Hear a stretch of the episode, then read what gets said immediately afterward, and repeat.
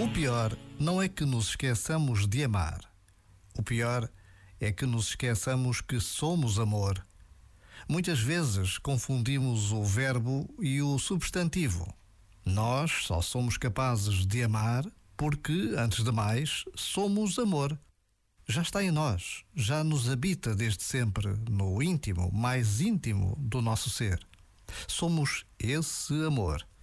Então, para nos lembrarmos disso mais vezes, talvez seja pertinente fazer uma incisão no nosso nome.